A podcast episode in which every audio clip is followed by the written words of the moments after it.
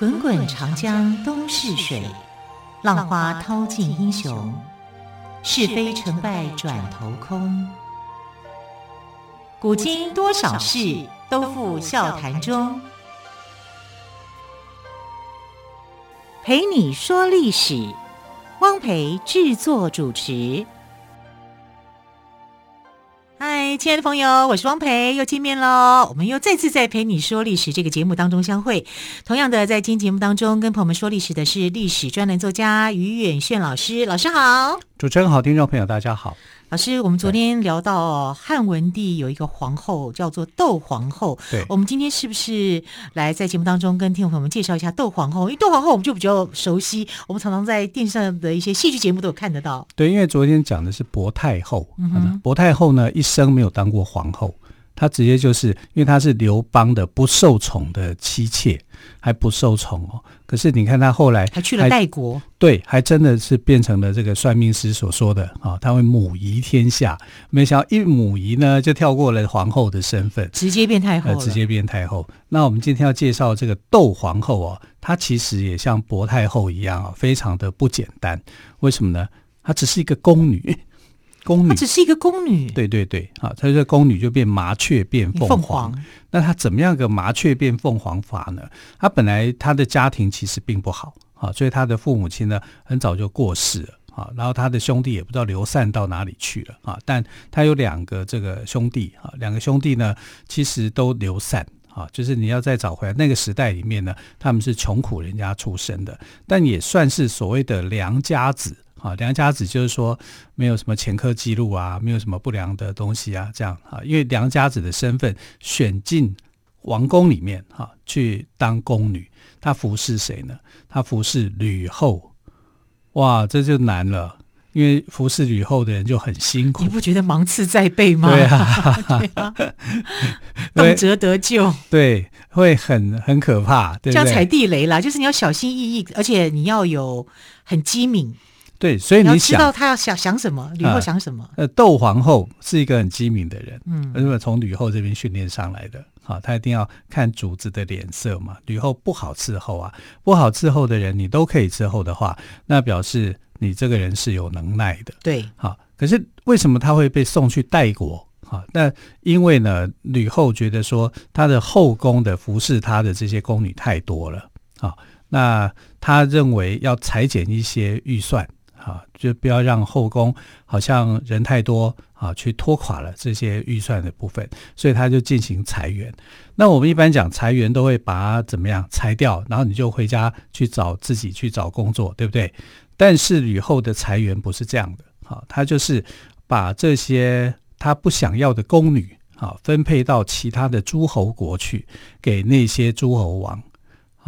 那比如说，在各地的都有一些王嘛，因为呃汉朝是这个郡县制跟封国制啊，这郡呃郡县跟封国两种制度都存在的一个一个时代啊，所以他就把这宫女啊就送出去，而且以五个人当做一个单位啊，就要把他的宫女给送出，可见得他的宫女很多啊。那被送出的宫女里面呢，这个窦皇后就在里面。那窦皇后呢，他有个名字哈，叫做窦漪房。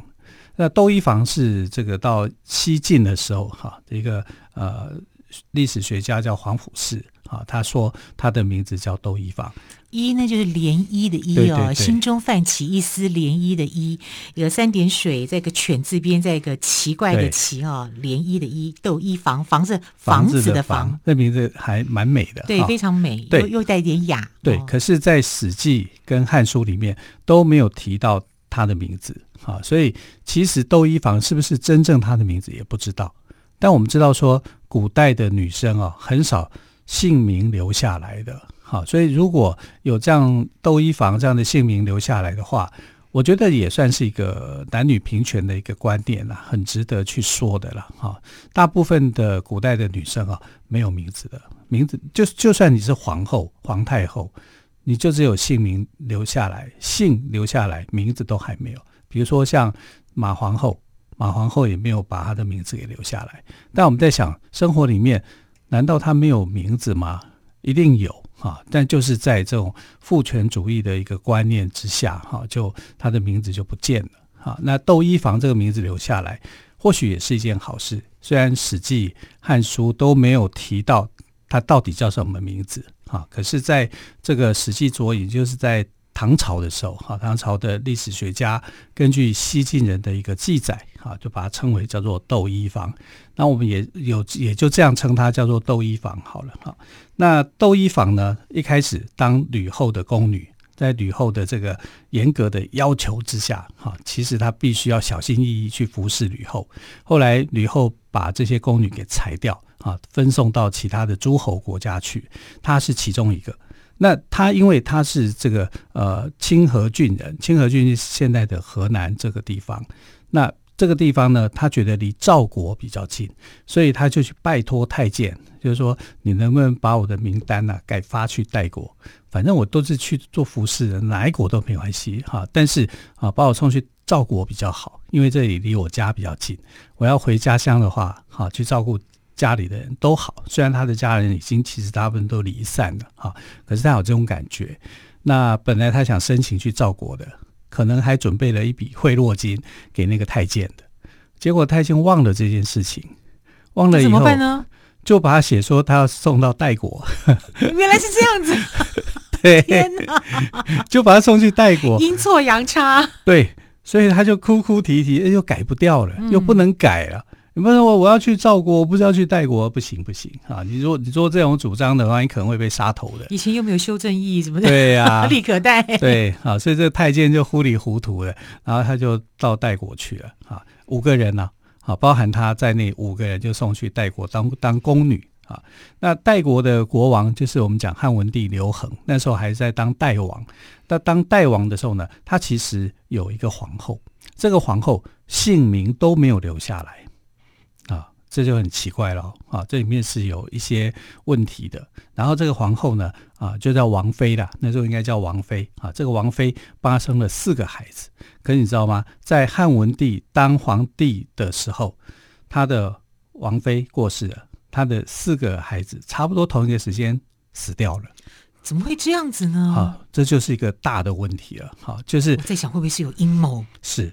你说对了，嗯，啊，这里面是有阴谋的哈，所以很多历史学家在推测啊，就是说他的王妃应该是吕后派来的啊，诸吕啊，姓吕啊，姓吕的，因为吕后有一个习惯，就是她都会派他们家的家族里面的女生啊，嫁到诸侯王这边来，来观察他们，监视他们，拉拢监监视，对，嗯，啊，那所有的王都逃不脱，那你看。这个怎么办呢？代王会不会有这个吕后女子呢？会，好，他的王妃应该就是吕后指定派来卧底的，好，我来观察她的，好，所以呃，这个后来王妃过世了，王妃过世可能不是被害死的，啊，但可能是真的她过世了，但是她生了四个孩子，几乎同一个时间就死掉了，这个太奇怪了，啊，这个就是阴谋了，因为他不要这些孩子，他认为这个表示说什么呢？他跟这个。这个吕后派来的这个王妃，这个女子，她根本就不爱啊。那我们就可以看到说，代王这个人，刘恒这个人有没有帝王心机？有，有，非常的有。好，那他来了以后呢，呃，还没有当皇帝之前，他就跟这个宫女，反正吕后裁遣的一批宫女五个人，他反而跟这个窦漪房非常好，呃，甚至是专宠啊，因为他很爱她。很喜欢他，反正就是，呃，觉得他很好，好让他觉得很无拘无束，所以他变成没有压力。对对对，他就变成他的这个很喜欢的一个宠妾一样。所以等到王妃过世了，啊，然后这个他被迎送迎接变成为汉文帝的时候，他当汉文帝的初期的时候啊，这个窦皇后还没有当皇后，好，他就还是他的这个妾。啊，只是因为大臣们就在想说，你要立这个呃太子，你要怎么样？你要立皇后。嗯，他就说，一国不能没有要国本呐、啊。嗯，然后要立皇后，好吧，那就窦漪房。好，那窦漪房那个时候帮他生了三个孩子。好，长呃长子是一个女生，叫刘嫖，后来这管陶长公主。她跟汉武帝，她有一个女儿叫成娇。就是金屋藏娇的成交。对对对，所以汉武帝的第一任的皇后啊，就是刘嫖的女儿，哈，成娇。因为呃，这个刘嫖嫁给陈武，哈，陈武是当时的一个大臣，哈。那第二个儿子，哈，就叫刘启，啊，刘启就是后来的汉景帝。第三个儿子呢是梁王，哈，叫做刘武。好，他有三个小孩，好，一女两男。那一女两男呢？你看到、哦、他这个地位就很高，因为他的呃这个儿子后来就当皇帝嘛，好，所以呢，呃，窦太后就这样子，哈，很成功的就上位了。就从窦皇后变成窦太后吗？从良家子，对，啊，对不对？从宫女，从服侍的宫女到宫女，到妾室，到太到皇后，然后到后来的太后，太后到后来的太皇太后。你看，他经历了很多朝代，对，经历了呃文帝、景帝、武帝三朝。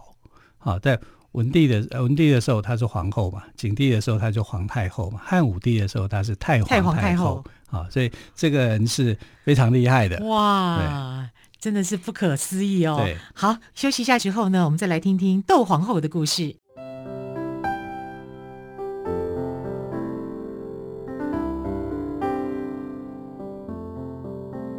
听见台北的声音，拥有颗热情的心，有爱与梦想的电台，台北广播 FM 九三点一。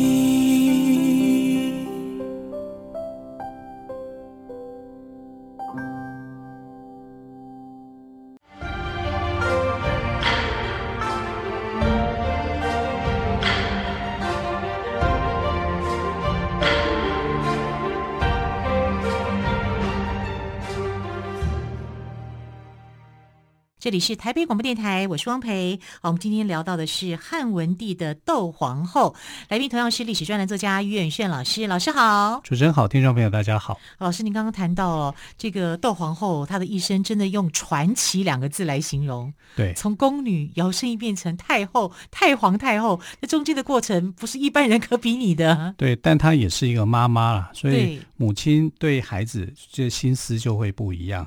那我们知道窦皇后其实后来有点失宠啊，原因是他失明了啊，他生了一场这个眼疾的疾病，然后之后呢，但没有治好，古代的医术没有那么好啊，所以他的整个就瞎掉了。那他失明以后啊，这个性格上面来讲就有点改变。那为什么？看不到，没有安全感。对，那他不是有三个小孩吗？啊，一个女儿。两个儿子，对，儿子长子就是刘启，当了汉景帝，嗯、啊，然后这个最小的儿子啊，刘武啊，就是当梁王。那两个孩子当中呢，你一个妈妈的心里来想，他会喜欢谁？他会喜欢小儿子刘武，为什么呢？啊，因为刘启当了这个皇太子，呃、啊，当然长子当皇太子啊，汉文帝的这个呃长子啊，刘启就要受很多的训练。因为你要准备接班呐、你是准接班人嘛，你就要受一些训练，就不会有太多时间啊，在母亲的旁边陪伴。那能够陪伴他的就是小儿子刘武啊，甚至还会跟他撒娇啊，所以他就想要这个小儿子，就心疼小儿子，喜欢小儿子，所以他就跟呃刘启大儿子讲说。你要不要把皇位有一天让给弟弟？对，让给弟弟。他不是说你马上就让出来，而是说，呃，如果你过世以后，啊，你的接班人可以是你的弟弟啊，因为古代也有这样嘛，这叫兄终弟及嘛，啊，不需要用父死子继的方式，啊，就用这种方式哈，因为他，你看一个失明的一个妇人，啊，他心里头有些那种那又不受宠啊，因为那时候的这个汉文帝喜欢别的女生啊。啊，叫做慎夫人，她跟慎夫人之间都还有一些啊，就是说在某些场合里面，哈，慎夫人就要求说，她要跟这个呃窦皇后平起平坐，啊，在那个席次里面。所以后来有个大臣叫袁盎，啊，袁盎就跟这个汉文帝讲说，你要把他的席次放开，啊，让形成一个尊卑有别。如果尊卑没有差别的话，哈，就可能会产生很大的一个问题跟纠纷。那汉文帝后来是同意啊，那申夫人就觉得非常的懊恼啊，不开心呐。啊。那其实袁盎的想法，他跟汉文帝想就是说，难道你要让吕后跟戚夫人的事件再重现吗？戚夫人后来死得多惨，难道你不知道吗？对，对不对？好，那窦皇后也是有心机的人，不是完全没有哈。所以汉文帝就后来跟圣夫人就讲说，你还是要跟皇后之间有一段距离，嗯哼，啊，毕竟皇后就是皇后。我虽然宠你，但是皇后还是皇后。就算她失明，她还是皇后啊。呃，即便她失明，她没有失能。啊，在很多的大臣是拥护皇后的，哈，所以这部分你要特别特别牢记。爱无战战，对，爱无战战。那汉文帝过世以后，汉景帝上来嘛，汉景帝在位的期间呢，发生了七王之乱，哈，因为要削藩，把这些诸侯国的这个实力去做一些删减减除。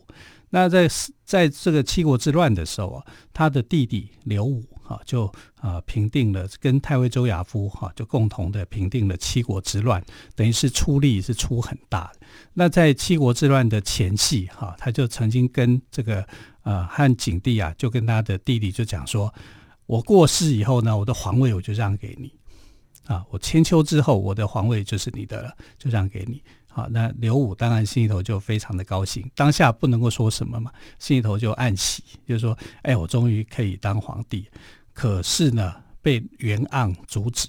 好，袁盎是汉朝的时候的一个很很很有作为的一个大臣。好，他就阻止了刘武哈这个称帝的这个念头。